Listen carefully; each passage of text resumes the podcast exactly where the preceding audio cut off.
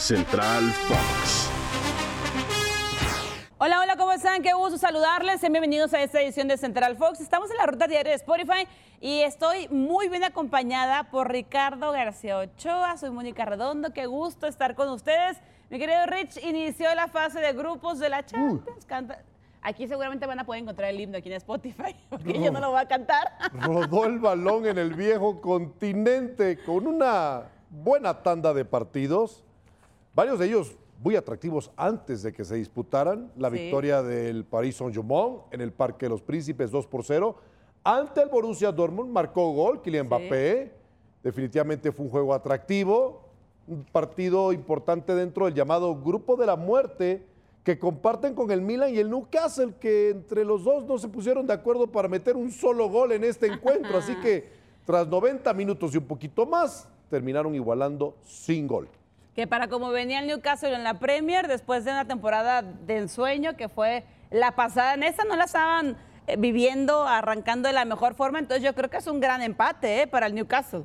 Sí, definitivamente, sacando un puntito como visitante. Ya tendrán enfrentamientos posteriormente el 4 de octubre, cuando estos grupos vuelvan a disputar sus partidos dentro de esta fase inicial. La goleada del Barcelona en casa ante el Antwerp, equipo del fútbol belga, 5 por 0. Qué curioso, mismo marcador que el Barça le había metido al Real Betis dentro de la liga en su previo encuentro. Así que ya van dos encuentros para el Barcelona, 10 goles a favor y 0 en contra, un partido de liga y otro de Champions. Oye, antes de ese partido escuchábamos a Xavi y súper precavido, muy eh, cuidadoso en el aspecto de los objetivos, ¿no? Primero es pasar la fase de grupos y ya después veremos. Y pues sí, vienen de dos eh, temporadas consecutivas donde no avanzan de esta fase. Entonces, una gran noticia, más allá de que el rival pues no implicaba eh, gran cosa, pero sí iniciar así de sólido este, esta fase de grupos de la Champions. Pero se encendieron las alarmas en esta primera jornada cuando apenas empezaba a rodar el balón.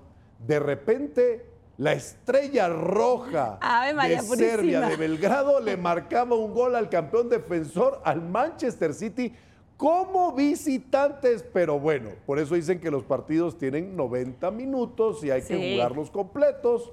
Aunque los árbitros de repente dan 7, 8, 10, ¿verdad? De compensación. Pero le dieron la vuelta, el Manchester City reacciona y en la segunda mitad pone orden. Llegó el campeón del mundo a poner Así orden. es, para so- obtener la victoria 3 por 1. Julián Álvarez en dos ocasiones, Rodrigo Hernández puso el 3 por 1 para regresarle la calma a la afición del equipo campeón de Inglaterra, del Manchester City, porque sí las cosas estaban complicando. Eh, el Porto le ganó 3 por 1 al Shakhtar, el Feyenoord sin Santi, que está suspendido, le ganó 2 por Pero 0 Moni, danos el momento del día. ¿Cuál fue el momento del estaba día? repasando para llegar al momento más emotivo del día, ¿ok?